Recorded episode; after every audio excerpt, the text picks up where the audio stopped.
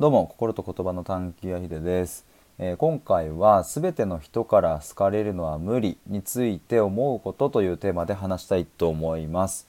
あのー最近というかまあどっかのタイミングでまあ今日のこの話したいことをパッと頭に、えー思い浮かんだんですがでもこれはですね前々からえっと僕の中での一つの違和感というか、まあ、そういうこっちゃなくね？みたいなのが あってですね、えーとまあ、よく言う言葉だとは思うんですけれども、まあ、ちょっと今回はそんな言葉についていろいろ僕なりの視点で考えたりしてみたいなと思います。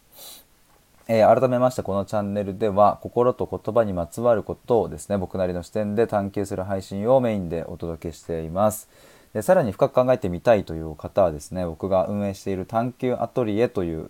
えー無料のオンラインコミュニティもありますので概要欄のリンクから覗いてみてください。一応ですね10月1日からこの探求アトリエ2.0をスタートさせるということを今、えー企んでいますので、まあ、ぜひですねそのタイミングがいいのかなと思いますもし気になっている方はあの10月1日までの間どこかで必ず、えー、と情報を出しますのでそれをお待ちいただければと思います。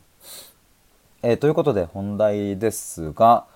あの、まあ、全ての人から好かれるのは無理っていうねこの言葉については僕がね感じていることなんですけどもあの、まあ、これどういうシーンで使うかっていうと、まあ、イメージつくと思うんですけどね。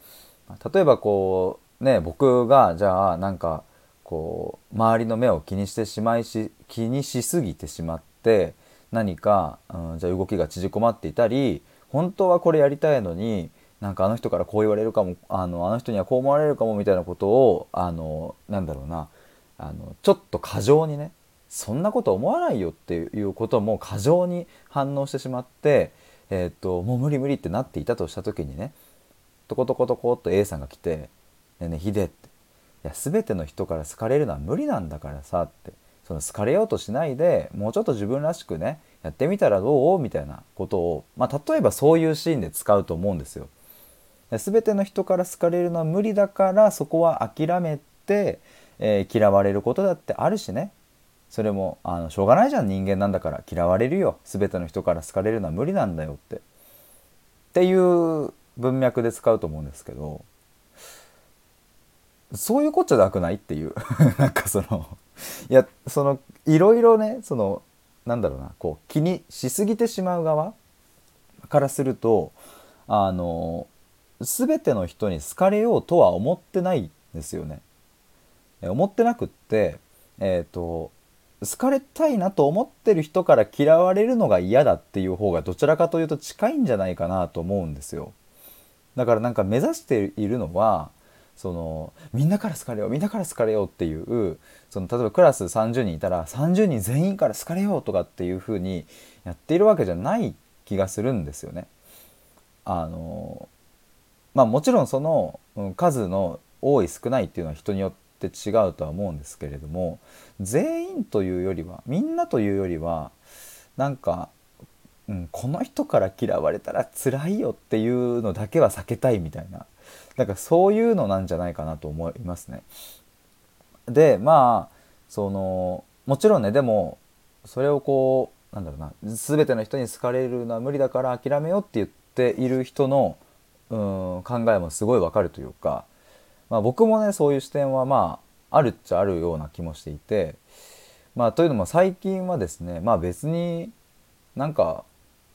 自分のことを嫌いっていう人がまあいてもまあいいやみたいな、まあ、うっすらも思わないんですけどね。なんかそういうことになった時にまあ傷ついたりとか、まあ、嫌な気持ちにはなったりするけどうんまあしょうがないか。まあ自分には好きな人がいるし好きな仲間がいるし逆に僕のことを好きでいてくれる仲間がいるから、うんまあいっかっていうふうに、まあ、きっと思えるだろうなって今ちょっと話しながら想像しているんですけれど、まあ、だからなんかそのねあの嫌われることだってあるしっていうのは、まあ、僕も、うん、同じようには思うんですけれどね、まあ、ただそう今回ちょっと言いたかったというか共有したかったのはそのねみんなから好かれるのは無理だから嫌われることも受け入れて、えーあまり人の目を気にすることなく自分らしくいこうぜみたいな感じの話だとなんかちょっと違くないっていうのを思っているということですね。だからなんかその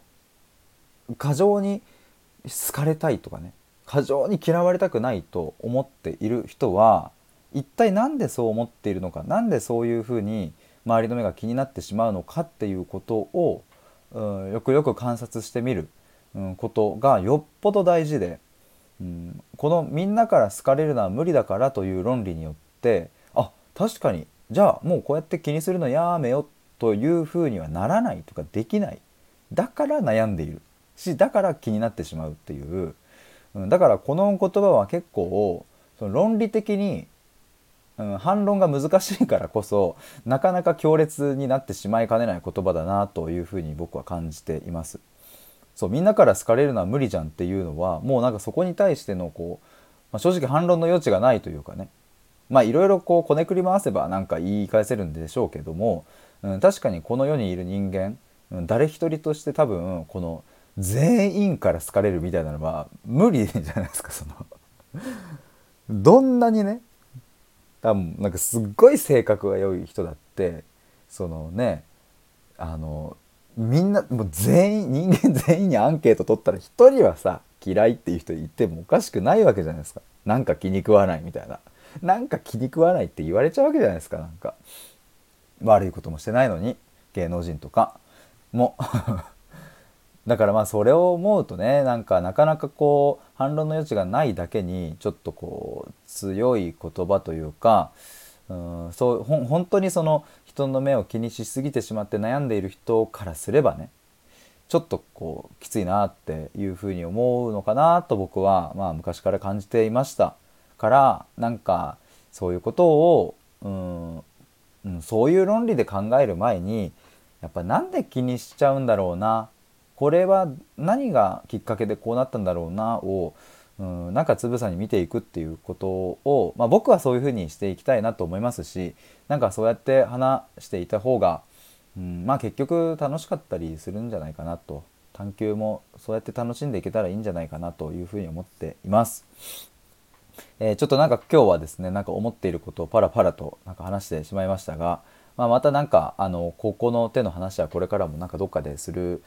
かななんて思ったりしてます。ということで今回は、えーと、みんなから好かれるのは無理っていうことについて思うことというテーマでお話しいたしました。えー、1対1で行う探究対話の無料体験というのをですね公式 LINE の方から受け付けておりますので是非概要欄のリンクから友達の追加をお願いいたします。